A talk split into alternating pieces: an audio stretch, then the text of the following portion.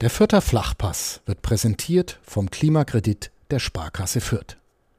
Ob Außenwanddämmung, neue Fenster oder Heizungstausch.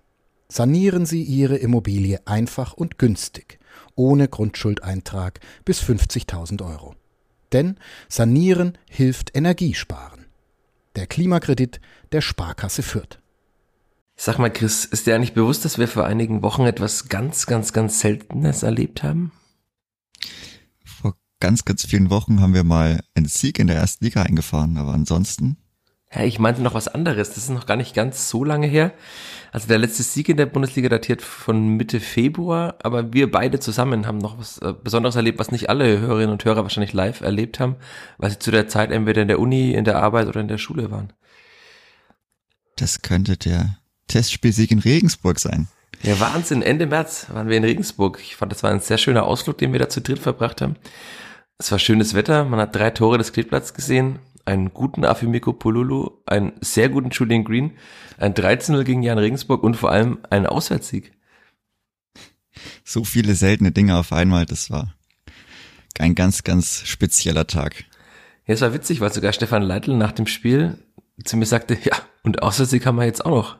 Ich sagte, ihr habt doch schon den zweiten in der Saison, weil habt ihr das Hinspiel schon, quasi in der, in der Hinrunde, dieses Testspiel gegen Regensburg auch schon gewonnen. Haben wir da gewonnen? Ich weiß es gar nicht mehr. Also von dem her, selbst er wusste nicht so genau, wie viele Auswärtssiege das Klippert eigentlich hat. Jetzt wissen wir, in der Bundesliga hat es null. Ja, sehr, sehr traurig. Es geht so zu Ende, wie es eigentlich die ganze Saison war. Es passt zur ganzen Saison und ja, da dürfen wir jetzt nochmal darüber reden. Ja, du sagst ja schon richtig, wir dürfen darüber reden, über diese Saison ohne Auswärtssieg, über diese Saison mit nur vier Punkten. Ich mache gar nicht weiter mit noch mehr Zahlen, es wird nur zu traurig, ich würde sagen. Wir reden einfach über all das, bisschen Therapiestunde nach dem Jingle und nach der Werbung. Der Fürther Flachpass wird präsentiert von Bevestor, dem digitalen Anlagehelfer der Sparkasse Fürth. Wie du dein Geld einfach, flexibel, nachhaltig und schon ab 25 Euro online anlegen kannst, findest du auf der Homepage der Sparkasse Fürth. Einfach Bevestor in der Suchfunktion eingeben. B-E-V-E-S-T-O-R. Bevestor. So geht digitales Investment sparen heute. Vierter Flachpass, der Kleeblatt-Podcast von nordbayern.de.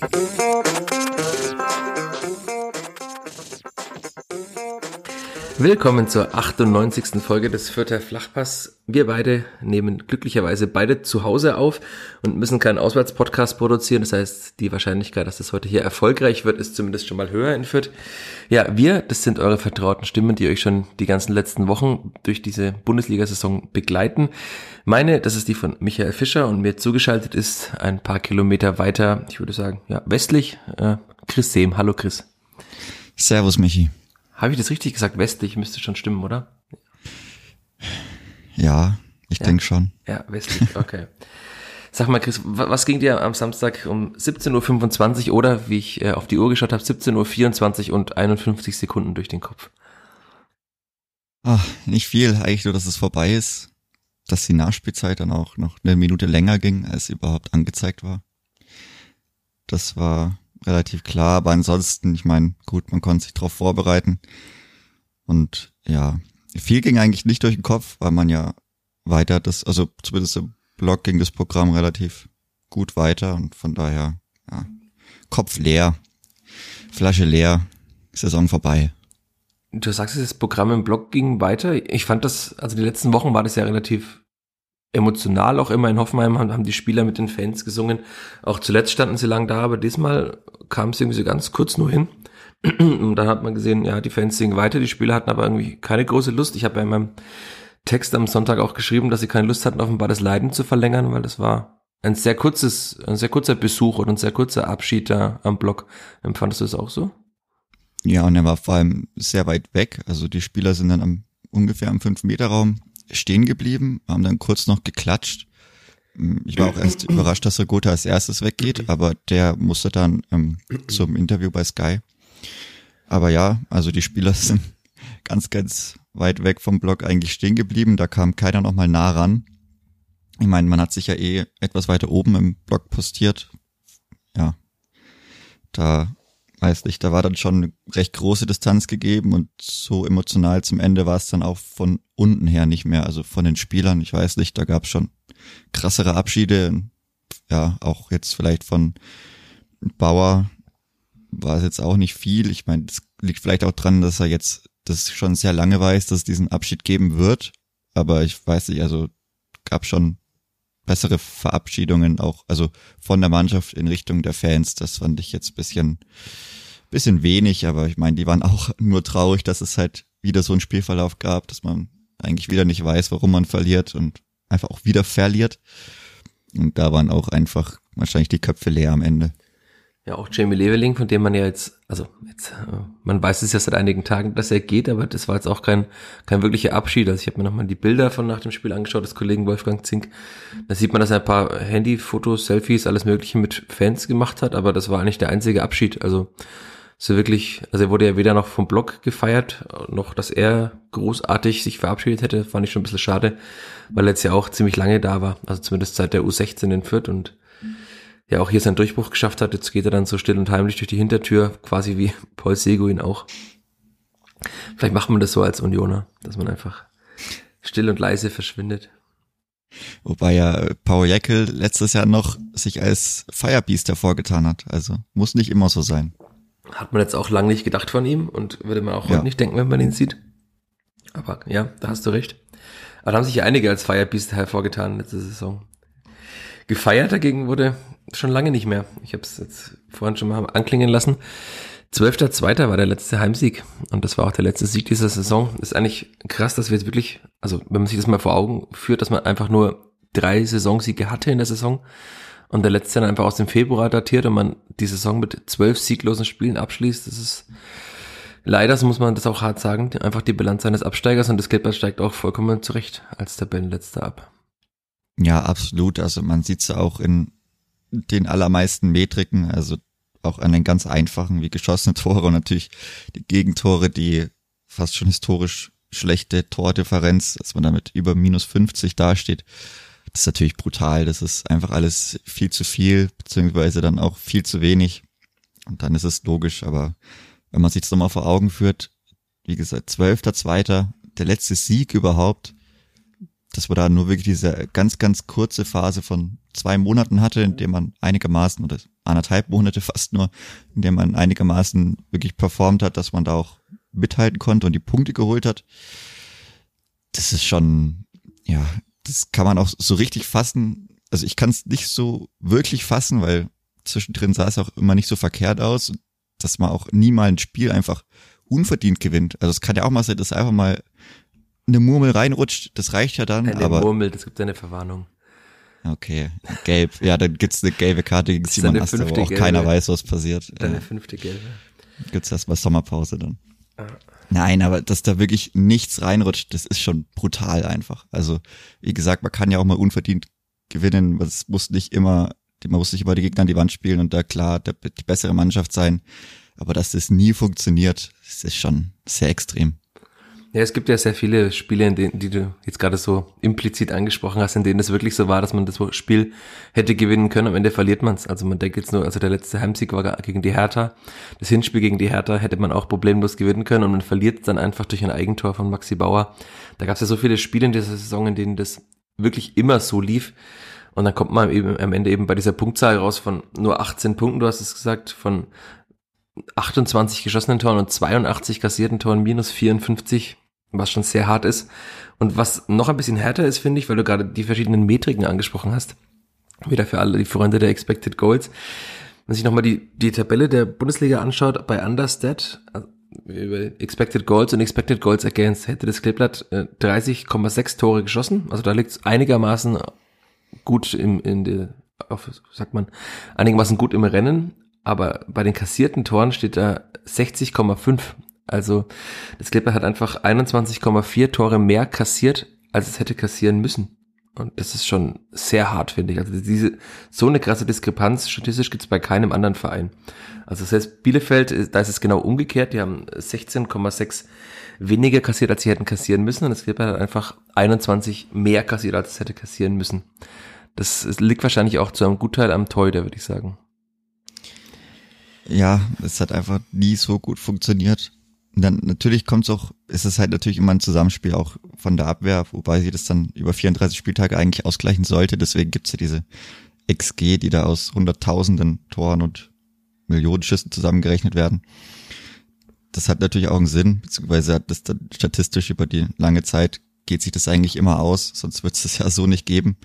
Ich meine, gut, da gibt's auch Tore wie von Rüther zum Beispiel im, im Hinspiel von Hoffenheim. Das hat ja, ich weiß gar nicht, ein Prozent Torwahrscheinlichkeit oder so, dieser Sonntagsschuss. Mhm. Wobei der, das Tor von Jessic Gangkam auch, ich glaube, drei Prozent Torwahrscheinlichkeit hatte. Zumindest wurde es so bei Sky angezeigt.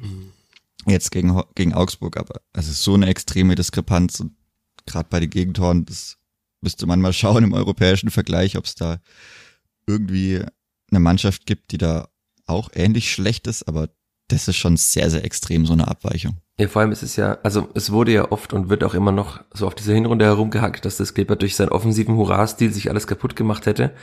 Ich bin da immer noch etwas skeptischer, weil wenn man jetzt diese Werte anschaut, 60 Gegentore wäre wär man ungefähr, also so mit allen anderen Konkurrenten eigentlich da unten drin auf Linie. Bielefeld hätte sogar sehr, sehr viel mehr kassiert. Die Hertha hat ist ungefähr auf dem Niveau, Stuttgart, also alle sind eigentlich auf diesem Niveau.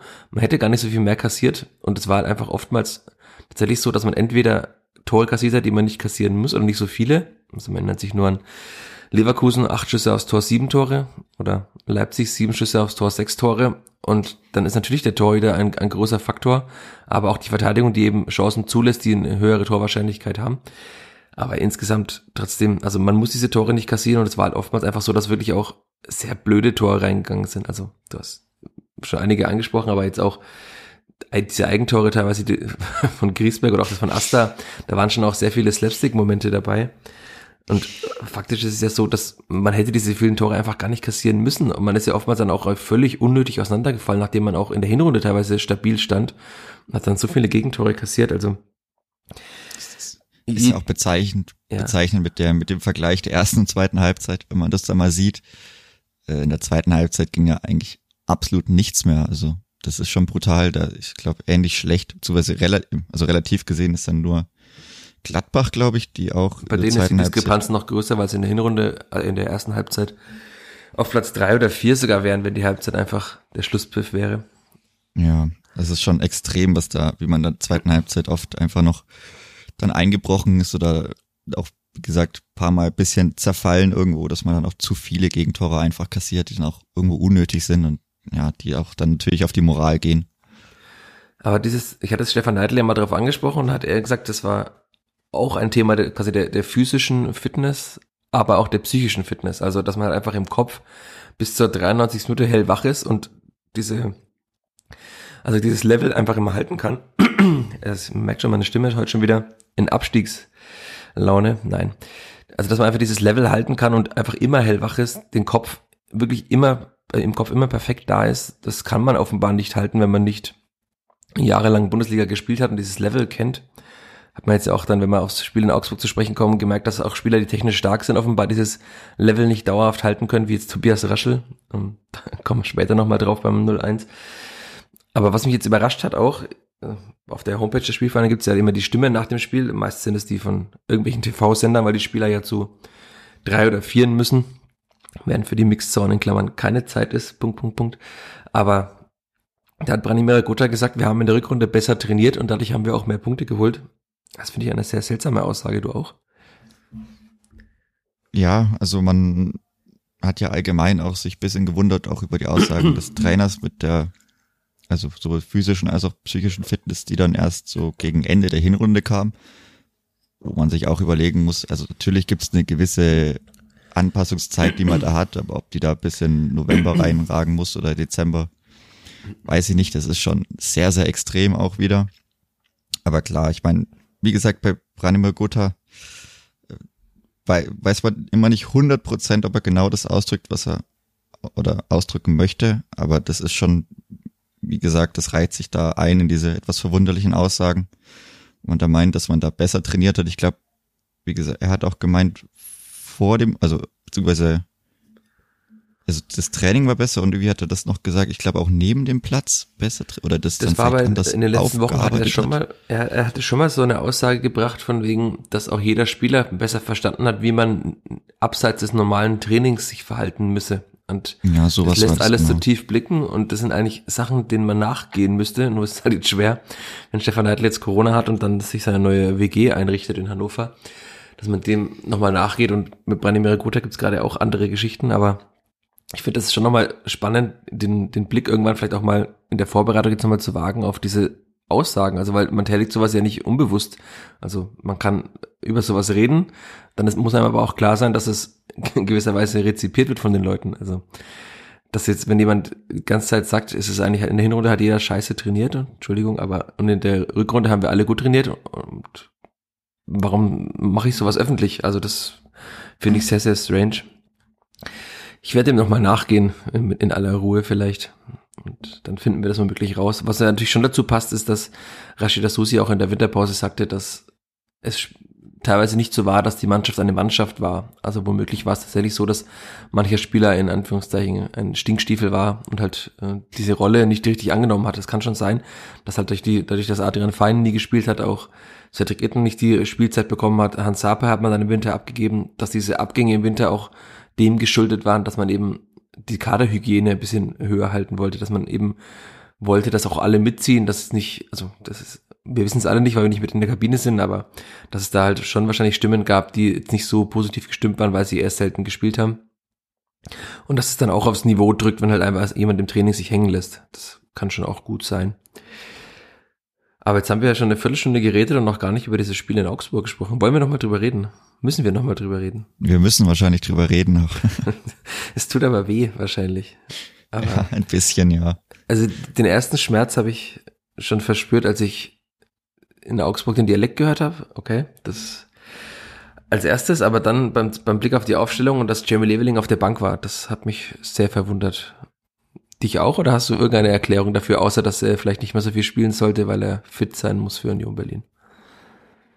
Ja, weiß ich nicht. Also, das kann es natürlich sein. Wir hatten unter der Woche ja auch Probleme, durchaus Jamie Leveling zu verorten, beziehungsweise wenn dann Leute wieder in die Mannschaft kommen, wie man denn da rausnimmt. Also von dem her war es interessant, dass man Jamie Leveling dann einfach, anstatt dass man sich da großen Kopf zu brechen ergibt, dass man ihn einfach rausnimmt. natürlich auch eine Möglichkeit. Somit war das dann einfacher, dieses 5-3-2 aufzustellen. Wobei man vielleicht auch wieder dieses System mit den drei Spitzen hätte nehmen können und Timothy Tillman rausnehmen können. Aber da ist man hinterher dann immer schlauer. Aber ja, ich meine so, dass man das mit Jetro Willems wieder versucht, aus sportlicher Sicht kann man es verstehen oder war es vielleicht auch äh, ja ein bisschen zu erwarten, weil das ja ganz gut so funktioniert hat. Ja, aus moralischer Sicht oder weiß nicht, aus anderen Standpunkten hätte man ihn vielleicht das nicht spielen lassen müssen. Auch die Reaktionen nach dem Abstieg oder jetzt auch nach dem Augsburg-Spiel auf Instagram, was sind ja wieder bezeichnend, dass da absolut gar kein Post kommt. Er hat doch was, was. er hat was gepostet, irgendwas mit Ja, Gott. seinen, ja, das und seinen, in seinem, in einem T-Shirt seiner neuen eigenen Klamottenmarke. Also, ja, wer das mal auschecken will, kann man machen, muss man nicht. Das ist doch der Inbegriff des Mentalitätsspielers, würde ich sagen. Ja. Nach dem Abstieg zeigt das erste Mal eins, ein T-Shirt seiner, seiner eigenen Kollektion. Das ist auch, es passt so vieles einfach zusammen. Das passt auch auf seine ganz eigene Art und Weise super gut. Wobei ich aber sagen muss, dass er gut gespielt hat und dass die Metriken auch gut waren und ich tr- trotzdem auch nicht verstehen konnte, warum er ihn nach 60 Minuten rausgenommen hat, weil er jetzt auch nicht super platt wirkte. Und eigentlich müssten ja, ich sag mal, Alex Hahn zum Beispiel müsste ja Zugriff haben auch auf Live-Statistiken. Ja, die sahen jetzt nicht so schlecht aus, weiß ich nicht, ob ich da als erstes Jetro Willems runternehmen muss in diesem Spiel. Und Jessica Nankam.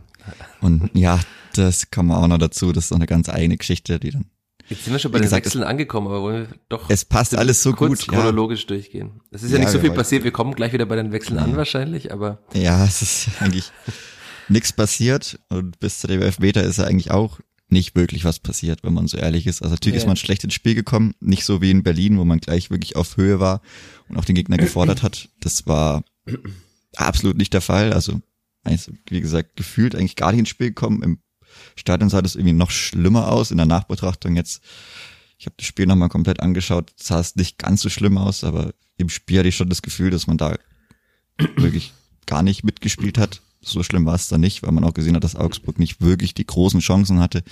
Wie gesagt, also optisch waren sie sicherlich überlegen, aber ja, bis zu diesem halben Eigentor, das ja auch zu diesen Wochen so gut passt, ist eigentlich nichts passiert. Ja, müssen wir da darüber nochmal reden. Ich, ich habe mir die Szene, also ich hab, mir war es zu viel, das ganze Spiel nochmal anzuschauen. Das ist wirklich, da bekommst du einen extra Verdienstorden, das nochmal zu tun. Aber diese Szene nochmal angeschaut vor dem 0 zu 1, weil Tobias Raschel den Ball ja schon davor fast im Mittelfeld einmal verliert. Dann behauptet er ihn eigentlich gut und spielt zurück zu Burchert und er könnte, Burchert könnte den Ball natürlich schlagen. Ist auch der normale Reflex zu sagen, warum haut er den Ball denn nicht einfach weg? Wenn man jetzt aber Stefan Leitl nach dem Unionsspiel gehört hat, dass er sagt, er hat diesen Spielern das eben aufgetragen, sie sollen möglichst immer von hinten heraus spielen und nur bei einer Risikoabwägung eben dann das Risiko so sehen und abwägen, dass es manchmal nicht geht. In dem Fall wäre es aber auch gegangen, den Ball einfach weiterzuspielen. Wenn man nämlich die Szene mal anhält, bekommt Tobias Raschel den Ball am 16er zugespielt und links von ihm ist Luca Itter total frei. Also er kann mit dem ersten Kontakt direkt auf Luca Itter links rausspielen und dann kann man über die linke Seite aufbauen. Und warum auch immer will Raschel den Ball aber mitnehmen und verstolpert ihn dabei. Also das müssen wir ihn mal fragen, warum er es gemacht hat. Jetzt ist es war jetzt äh, kein wichtiges Spiel mehr, leider. Aber er hätte, es war jetzt nicht so, dass man den Ball da schlagen muss in der Situation, weil der, der Augsburger Druck war jetzt nicht so riesig. Also man, man kann sich daraus befreien aus der Situation, problemlos eigentlich. Ja, und dann kommt da dieses, ich habe es Befreiungsschlägchen genannt im Text direkt am Samstag, weil er den Ball dann so verspringt, dass er ihn nur noch auf andere Hand spielen will und dann ist es halt einfach ein Foul und dann gibt's Elfmeter. Ja, es, es passt zur Saison, es ist Hashtag typisch Kleeblatt. Ja, Luca Itter hat's ja auch, also hat's ja auch angezeigt, dass er frei ist, so hat er sich ja auch gemeldet. Also da gab es ja auch noch ein Zeichen auf dem Platz, dass er da eine gute Anspielstation hat. Und ja, das ist leider, reiht sich das in diese Reihe dieser halben, dreiviertel Eigentore ein der letzten Wochen, dass das jetzt auch wirklich in jedem Spiel passiert. Das kann man auch nicht erklären trotzdem. Also auch mit diesem Spielaufbau, der war jetzt diesmal nicht zu gewagt. Der war locker möglich, weil das Pressing jetzt nicht derart extrem war. Und ja, keine Ahnung, das war wieder so typisch einfach, dass nach zehn Minuten es auf einmal so einen komischen Elfmeter gibt und der super geschossen war. Also Burchard war gut in der Ecke. Wenn den jemand schlechter schießt, dann hat er den auch. Ah, aber das ist auch eine gefühlte Wahrheit, schießt, dass äh, Sascha Burchard nicht so oft in der richtigen Ecke war bei, beim Elfmeter, aber jetzt da hat er wirklich, also wenn er nicht so platziert gew geschossen gewesen wäre, hätte er ihn gehalten. Und ich kann mich jetzt nicht an so viele Burchard Elfmeter erinnern, die er gehalten hat in seiner vierter Zeit. Deswegen, ja, war eigentlich gut. Ich fand auch insgesamt von Bücher war das ein gutes Spiel. Also, ich habe in den Einzelkritiken geschrieben, er war jetzt weder viel herausragender besser als Linde, aber er war auch zu keiner Sekunde schlechter als Linde. Also er hatte einmal oder zweimal so Bälle, die wirklich schlecht kamen nach vorne. Die hatte Linde in den letzten Wochen aber auch. Und wenn man jetzt die, du hast vorhin die Metriken angesprochen, anschaut, ist Sascha Buchert insgesamt bei den abgewehrten Schüssen besser als Linde sogar.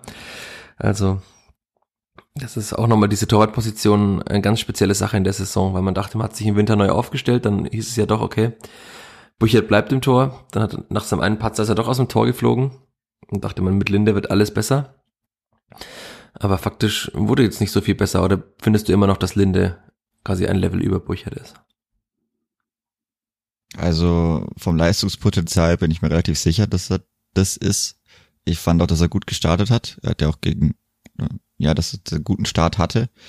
Und es ist dann schon irgendwo bezeichnend, dass jeder sich auf dieses da trotzdem leider irgendwo relativ geringe Niveau begibt. Also irgendwas muss da schief laufen, was nicht direkt den Wettbewerb betrifft in der, in der täglichen Arbeit. Ich weiß es nicht, dass da wirklich drei Torhüter auch, wie gesagt, auch dann mit der Zeit immer ähnliche Fehler machen. Das muss ja irgendeinen Grund haben. Und das ist schon auch wirklich auffällig. Also ich weiß es nicht. Ich denke, dass das Leistungspotenzial von Andreas Linde dann trotzdem irgendwo höher ist, dass er das nicht dann abgerufen hat, sieht man jetzt die letzten Wochen, dass es nicht mehr so gut war.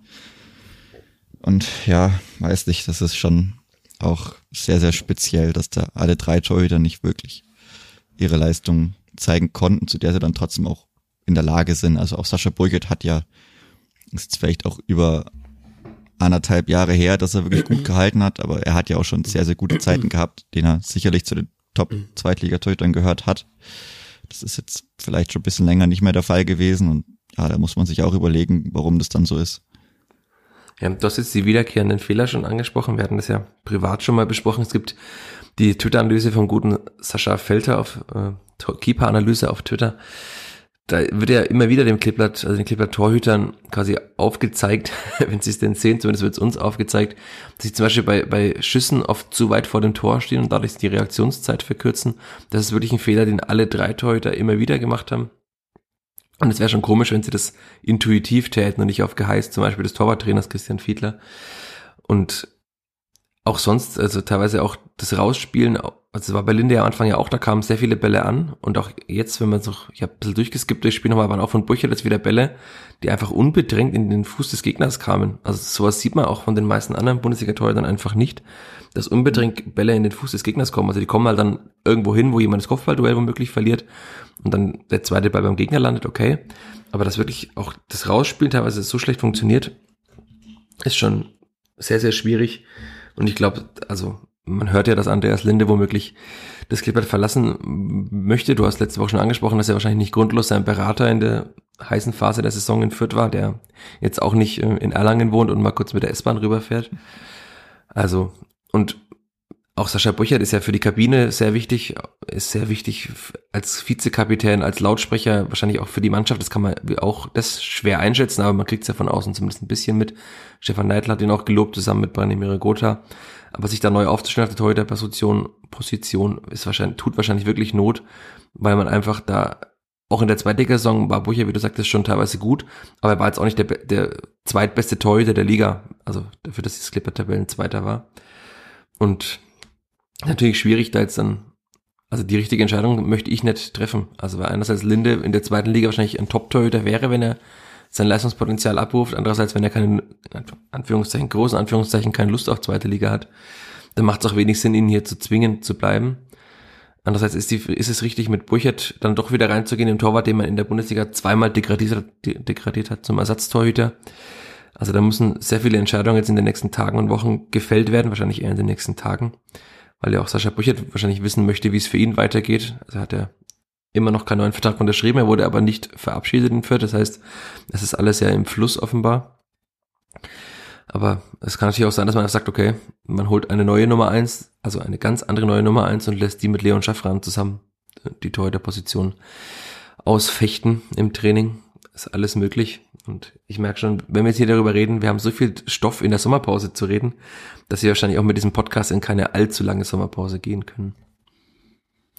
Bei den ganzen Veränderungen, die da anstehen und natürlich auch vor der Trainerposition, wenn dann auch vielleicht das erste Testspiel mal gespielt ist, die ersten beiden, wenn man dann mal beim FSV Stadion aufgetreten ist, da wird man bestimmt einiges zu besprechen haben, wie sich das dann, wie das dann aussieht in der nächsten Saison. Aber ja, ich muss auch sagen, Leon Schaffran jetzt schweift mal wieder ab, aber ich bei der U23 gesehen habe, der sicherste Torhüter ist er leider auch nicht. Also da habe ich mir auch mehr, mehr erhofft oder mehr erwartet.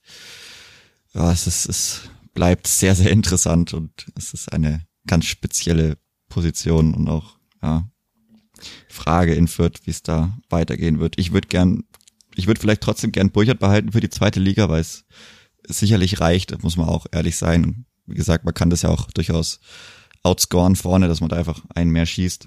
Und ich denke, Burchard könnte da auch wieder. Schlussphase der Saison. Ja, genau. Zwei das Gegentore, aber drei oder vier Burchard geschossen. Kann auch locker sein Niveau wieder erreichen, dass er vielleicht auch vor zwei Jahren dann hatte, vor der Corona-Pandemie oder er war ja, wie gesagt, auch mal ein sehr guter Zweitligatorwart. Aber ich denke, er ist aber für die Mannschaft und auch für die Verbindung zwischen Mannschaft und Fans, also den kann man nicht ersetzen. Da gibt es dann auch danach ein ganz, ganz großes Loch. Und ich denke, gerade deshalb müsste man irgendwie schauen, dass man Sascha Burchert doch halten kann. Müssen wir, und wollen wir gleich über dieses Loch sprechen, oder machen wir noch kurz das Augsburg-Spiel zu Ende? Wir müssen das Augsburg-Spiel noch zu Ende Wir machen es im Schnelldurchgang zu Ende, okay? Ja. Weil äh, ja. das, der Elfmeter war in der 11. Minute, in der 23. Minute erobert Branimir Gotha den Ball von Niklas Dorsch. Auch sehr, sehr Niklas Dorsch ist jetzt auch eigentlich ein sehr guter Zweikämpfer. Äh, Gotha erobert den Ball gut spielt auf Raschel. Raschel macht seinen Fehler wieder wett, indem er Nankam anspielt und ich dachte mir nicht, dass dieser Schuss reingeht. Du hast jetzt auch schon angesprochen, dass nee. die statistische Torwahrscheinlichkeit nicht allzu hoch war. Er war jetzt auch gar nicht so hart geschossen, fand ich im Stadion und dachte mir, okay, er wird immer länger und länger, länger und länger und dann er ist ja nicht gekullert, aber er ist, er war jetzt nicht so wie jetzt das Tor von Niklas Füllkrug bei Werder Bremen am Sonntagnachmittag, dass er mit gefühlt 150 kmh neben dem Posten eingeschlagen ist. Aber er war einfach sehr platziert geschossen und Jessic Nanka macht sein zweites Bundesligator, also sein zweites Bundesligator fürs Klebler, der hat ja schon bei den Hertha eins geschossen, mhm. aber sein zweites Saisontor im, im sechsten Spiel hat es auch am Wochenende schon geschrieben, er hat, zieht damit mit Cedric Itten, Jeremy Duziak und Harvard Nielsen gleich und ist auf Platz drei der internen Torschützenliste. Das sagt auch schon viel über diese Saison aus, dass jemand mit zwei Toren auf Platz drei der internen Torschützenliste steht. Aber und mit seinen gespielten Minuten, also ja. das ist ja auch, wenn man da nochmal den Vergleich ziehen will, sollte man am besten gar nicht machen, weil dann wird's nur noch traurig. Nee, Muss aber das hochrechnen mal, wie viel Tore ja, er geschossen hätte. Bitte nicht. Expected Goals N. ja. Nee, aber ich war, wir waren ja beide sehr, sehr weit weg von diesem Tor. Also, ich glaube, wir waren auf ähnlicher Höhe, nur auf der anderen Seite. So ungefähr. Ein bisschen näher war ich dran. Ich war ja auf Höhe des 16, 16ers. Du warst ja, ja hinter der Eckfahne. Hin, ja, aber also, es war sehr, sehr weit weg und man konnte das auch ganz gut sehen. Ich, ich habe auch gedacht, also der Schuss, ja, war dann platziert, aber der kullert ja wirklich zwar genau neben dem Pfosten, aber ich habe auch im Moment des Schusses dann nicht gedacht, okay, ja, immerhin der erste Abschluss, nicht schlecht, aber dass der reingeht, dass, dass es im Tor zappelt, so, das war sehr, sehr verwunderlich. Und wenn man dann auch sieht bei Kikiewicz, also er kriegt ja gar keinen Abdruck, er lässt, ich weiß nicht, da sein, sein Fuß, er lässt sich mehr oder weniger einfach nur fallen und er, er kommt ja keine 30 Zentimeter weit in die Ecke rein. Hm. Also er steht da, wo er ist und da geht er halt runter, geht auch irgendwie dann relativ spät runter, aber er kriegt einfach keinen Abdruck wirklich und das war auch wie gesagt, also es war jetzt auch kein Schuss aus zehn Metern oder so, sondern war ja durchaus, beziehungsweise eins der ganz, ganz wenigen Tore von außerhalb des 16ers. Bei Sky hieß es, glaube ich, das zweite Tor von außerhalb des 16ers. Also ja, Zeit wäre das schon Suche gewesen. Gehen. Und die Sicht hatte auch. Was war das, das erste, erste, Tor? Das, der Freistoß vielleicht, oder? Gegen München. Ja, muss was zu sein. Also wenn ich jetzt im Kopf sein. durchgehe die Saison, kann ich nicht viele Tore an mich an viele Tore erinnern, an denen der Ball nicht aus irgendwie aus nähester Distanz oder in den meisten Fällen vom Elfmeterpunkt aus verwandelt wurde. Aber du kannst gerne noch weiterreden, ich recherchiere das nebenbei live. Ja, obwohl man ja auch eigentlich die Spieler hätte, beziehungsweise auch die Spieler schon gezeigt haben, dass sie das können. Julian Green, Paul Seguin, Branimir Gotha. Eigentlich können die da schon mal so einen Ball da reinschlänzen, aber es hat nicht wirklich funktioniert. Ich denke, es war dann der Freistoß, das zweite Tor, wenn es auch die Information des Sky-Kommentators Markus Gaub funktioniert oder ja, wenn da seine Informationen richtig waren, die auch, ich sag mal, also sein Heftchen oder seine PowerPoint, die er da bekommen hat vor dem Spiel, war auch mittelgut zusammen recherchiert. Er hat auch gemeint, dass Leveling als Abwehrspieler eingewechselt wird. Ja, weiß ich nicht. Kann man ja, besser nein. recherchieren.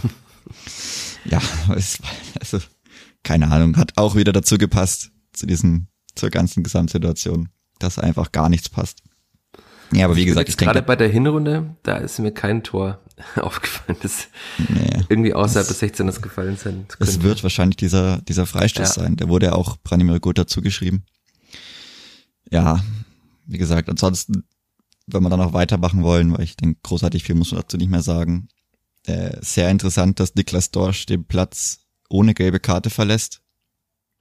Kann man so machen ist halt wahrscheinlich einfach faktisch falsch. Das ja. war jetzt auch, äh, würde man sagen, jetzt keine allzu glückliche Schiedsrichterleistung äh, in diesem Spiel. Ja, da waren schon einige Szenen dabei, wo ich mir dachte, okay, äh, kann man entweder auch anders geben oder muss man nicht abpfeifen oder müsste man abpfeifen? Also Branimir Gotha wurde ja gefühlt zehnmal gefault. Alle 50-50 Entscheidungen liefen, ja. aber wirklich ausnahmslos gegens Kleeblatt. Auch Situationen, die ähnlich waren, wurden dann immer für Augsburg gepfiffen. Weiß nicht. Also es wie gesagt, ich bin keiner, der dann immer auf den Schiedsrichter rumhacken möchte, weil es auch eine sehr undankbare Position ist und ich bin auch jemand, der dann immer noch mal einen Schritt vielleicht zurückgeht und sich überlegt, okay, war das jetzt so schlimm, aber es war einfach nicht gut. Also mal wieder nicht gut. Ich weiß nicht, die, das deutsche Schiedsrichterwesen hat natürlich auch Probleme mit dem, mit dem Nachwuchs. Das will ich gar nicht verneinen, dass das schwierig ist, aber also wenn das erste Bundesliga sein soll, gerade was man dann noch über das ganze Jahr vielleicht gesehen hat, ja, ist das auch sehr, sehr interessant. Ist aber schön, dass du es sagst, mal wieder nicht gut, weil dann darfst du jetzt noch, nachdem du die Szene als einziger wahrscheinlich nochmal angeschaut hast im Fernsehen, erklären, warum das Kleber doch, doch noch verliert und dieses 1 zu 2 kassiert. Wie, wie meinst du? Naja, du hast, ich habe die Szene nur im Stadion sehr schnell gesehen und danach nicht mehr angeschaut, auch nicht im Fernsehen. Du hast dir das Spiel angeschaut. Also warum fällt dieses 2 zu 1? Ach so, ja gut, wenn man so weit springen wollen, dann ja. Ist da so viel dazwischen passiert? Im Endeffekt, naja, es gab eine Pyro-Unterbrechung ist passiert. Ja, es gab eine Pyro-Unterbrechung, die den FC Augsburg so, so viel kosten wird, das kaum zu stemmen. Ja, auch die einfach überhaupt nicht notwendig war, weil das war doch überhaupt nicht so viel Rauch. Also das passte auch zu dieser Schiedsrichterleistung, aber. Ja, also, also ich weiß nicht, von unserer Schwarte, also Scharte aus war es dann schon das Tor der Vierter war es dann schwierig zu sehen. Also zwischendurch war es dann schon nicht mehr so leicht. Da war vielleicht mein Blick von weiter oben besser. Kann, also war schon, dass man das kurz unterbricht, kann man schon machen. Also muss man vielleicht nicht, aber wie gesagt, wenn es dann mal hektisch wird und Schiedsrichter vielleicht ein bisschen weiter weg steht, kann schon, ist vielleicht nicht immer so verkehrt oder beziehungsweise das dann auch gerade beim VR muss man auch dran denken, dass die Kameras immer guten Blick brauchen. Ja, dann kann man das schon mal machen. Also weiß nicht, die Pyroshow hat auch ein bisschen gedauert, bis die einigermaßen nach was aussah. Naja, wie dem auch sei. Auf jeden Fall, ja, wie gesagt, die wilden Auswechslungen, keine Ahnung, kann man sich, man kann das Gesagte von letzt, von voriger Woche wiederholen kann man verstehen, muss man nicht verstehen, ich verstehe es nicht. Ja, und dann das Gegentor. Äh, da war, ich glaube, eine Aktion im Mittelfeld mit einem Foul oder ich, ja, es gab keine Wiederholung an Julian Green, das dann nicht gepfiffen worden ist. Dann stand ähm, Seguin ein bisschen zu weit vorne, also nicht auf seiner Sechserposition. Dadurch entsteht eine relativ große Lücke zwischen Abwehr und Sechser. Also es war auch nicht so leicht, dann Zugriff auf Arne Meyer zu bekommen. Deswegen kann er so weit laufen. Also das sah vielleicht doch bisschen wilder aus, aber wenn man das nochmal sieht, war da, wie gesagt, da ich das Seguin zu weit vorne stand, war es schwierig, dann Zugriff zu bekommen, weil ja auch die Augsburger dann schon an der Abwehrreihe standen. Also da ist nicht so leicht zu wissen, wer dann wirklich rausrückt. Ich bin mir jetzt gar nicht sicher, wo Linksverteidiger Luca Itter da stand, auf welcher Höhe.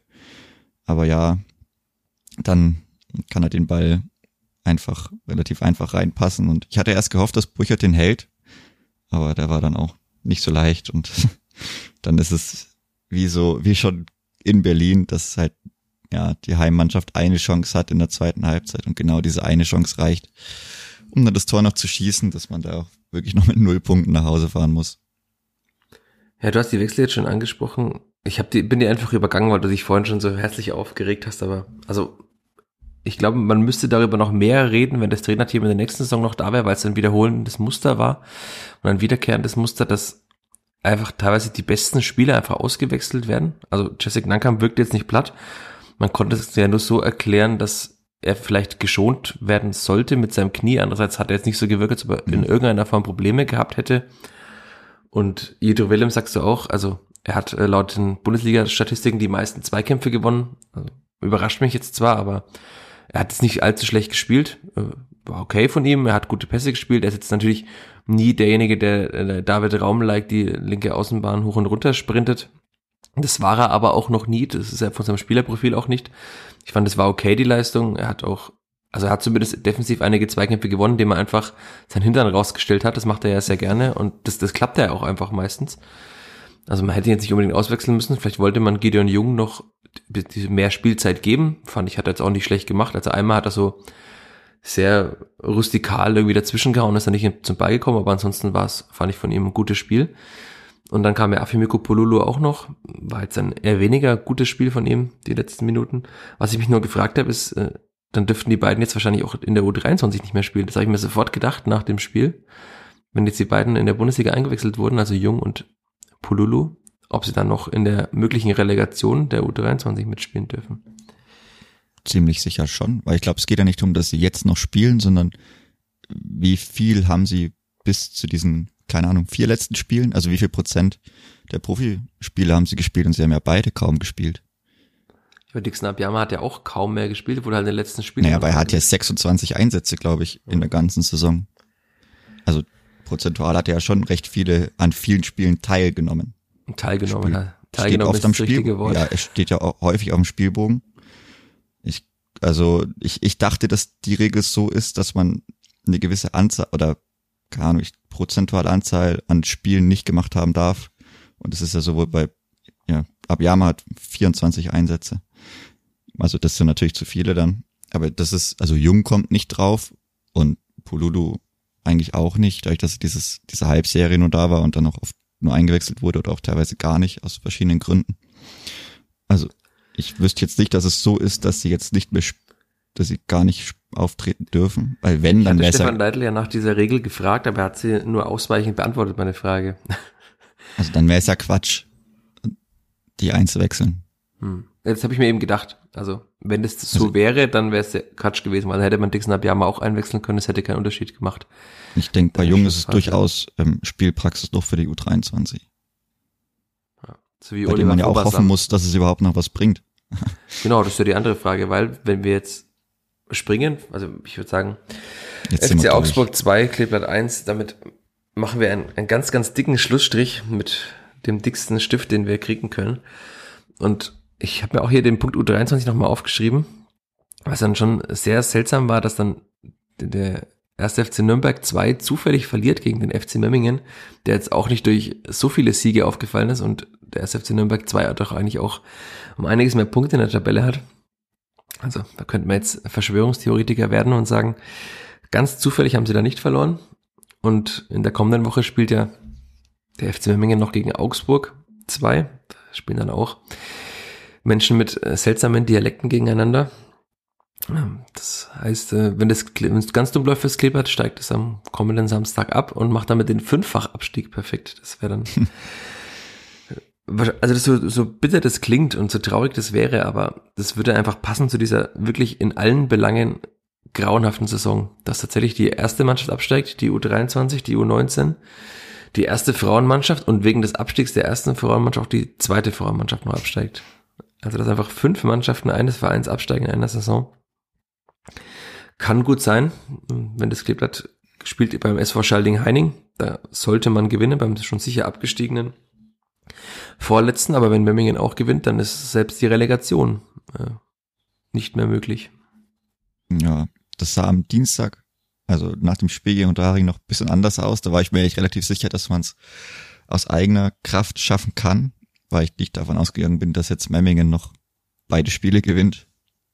Ich glaube, ich weiß nicht, ich glaube, Eltersdorf war da auch noch in Reichweite, aber. Genau, die haben dann gewonnen. Die haben jetzt auch gewonnen, also die sind schon sicher in der Relegation. Und das ist jetzt sehr, sehr interessant. Da muss man dann auch nochmal schwitzen, nachdem die Profi schon abgestiegen sind. Ja. Und ich weiß gar nicht, bei der U23 bis Regionalliga Bayern, da gibt es auch kann ja sein, dass man da zwei Relegationen spielen nee, muss, ist oder? Ist schon festgelegt mittlerweile, dass es nur eine Runde gibt, offenbar. Ach so, okay. Aber man würde nicht, auch nicht gegen einen, also nicht gegen Eltersdorf zum Beispiel spielen, sondern gegen einen Bayernligisten. Mhm. Das heißt, es wäre gut möglich, dass die Spielvereinigung gegen die Spielvereinigung Ansbach spielt, die nämlich derzeit Tabellen Zweiter ist in der Bayernliga Nord. Ja, muss man hoffen, dass man dieses Spiel, diese Spiele noch äh, bestreiten darf. Also. Ja, und ich bin dann auch sehr gespannt, wann die genau terminiert werden, weil also die, der letzte Spieltag ist am 21., am kommenden Samstag. Dann wird die Relegation wahrscheinlich ab, meistens ja dann so ab Mittwoch oder Donnerstag sein, das heißt ab dem 26. oder 27. Mai. Dann gibt's noch mal ein zweites Spiel, das wahrscheinlich um den 30., 31. ist. Und dann haben die Profis ja offenbar das Trainingsauftakt. Trainingsauftakt schon wieder am, also um den 5. zumindest rum. Das ist ja der Pfingstsonntag, aber um den 5., 6. Juni sollte irgendwann auch wieder Trainingsauftakt sein. Das heißt, äh, wenn der Afimiko Pululu und Gideon Jung mitspielen sollten, dann ist entweder ihr Sommerurlaub sehr, sehr kurz oder sie kriegen nochmal Sonderurlaub in der Vorbereitung, was ich mir bei beiden aber auch nicht vorstellen kann, weil genau diese beiden ja mal eine komplette Vorbereitung eigentlich mitmachen müssten. Also es ist auch eine sehr schwierige und blöde Gemengelage für den neuen Trainer. Also erstens mal kann man halt, wenn die U23 absteigt, ist das für den ganzen Verein schlecht, weil in der Bayernliga kann man kaum Talente ausbilden für die zweite Liga. Und auch bei diesen beiden Spielern jetzt, so Leon Schaffran wäre dann noch ein Dritter, wenn er, ich denke mal, er wird ja spielen bei der U23.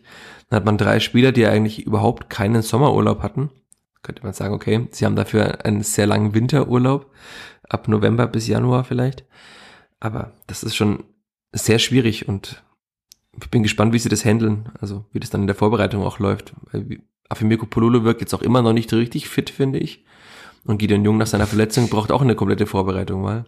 Also ja, hat Afimiko Pululu gar keine Zeit, drei, vier, fünf Kilo Muskelmasse abzunehmen. Das dauert ja auch ein bisschen.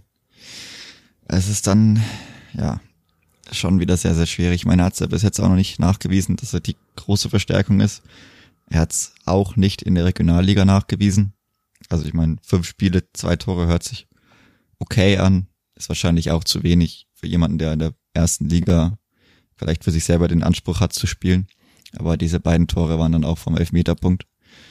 Und ansonsten ist er schon manchmal ganz guten oder aussichtsreichen Situationen, aber dann schaut so aus wie, wie in Augsburg, als er Simon Asta einfach so schlecht schlechtest möglichst, an, möglichst anspielt.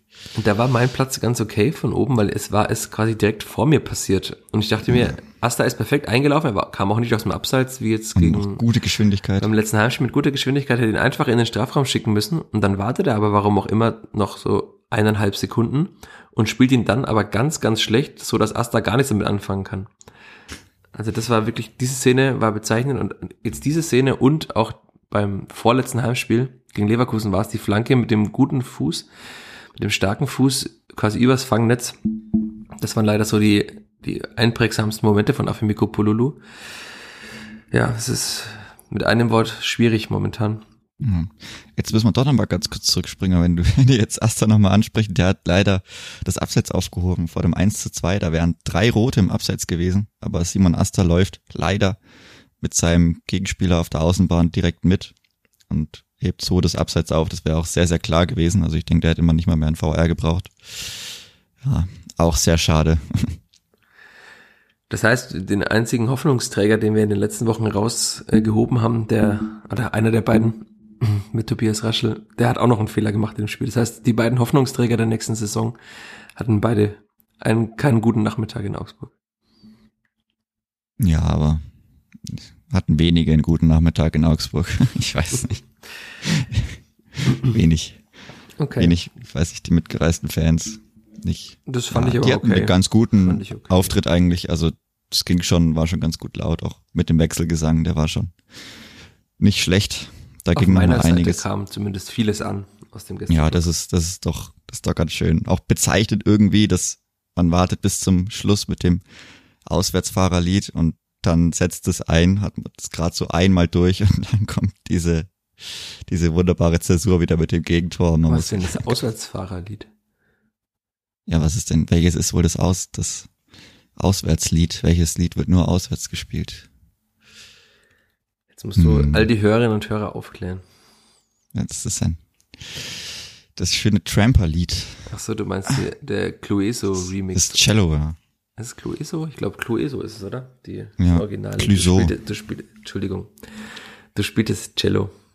Das ist das Intro davon. Ja, genau.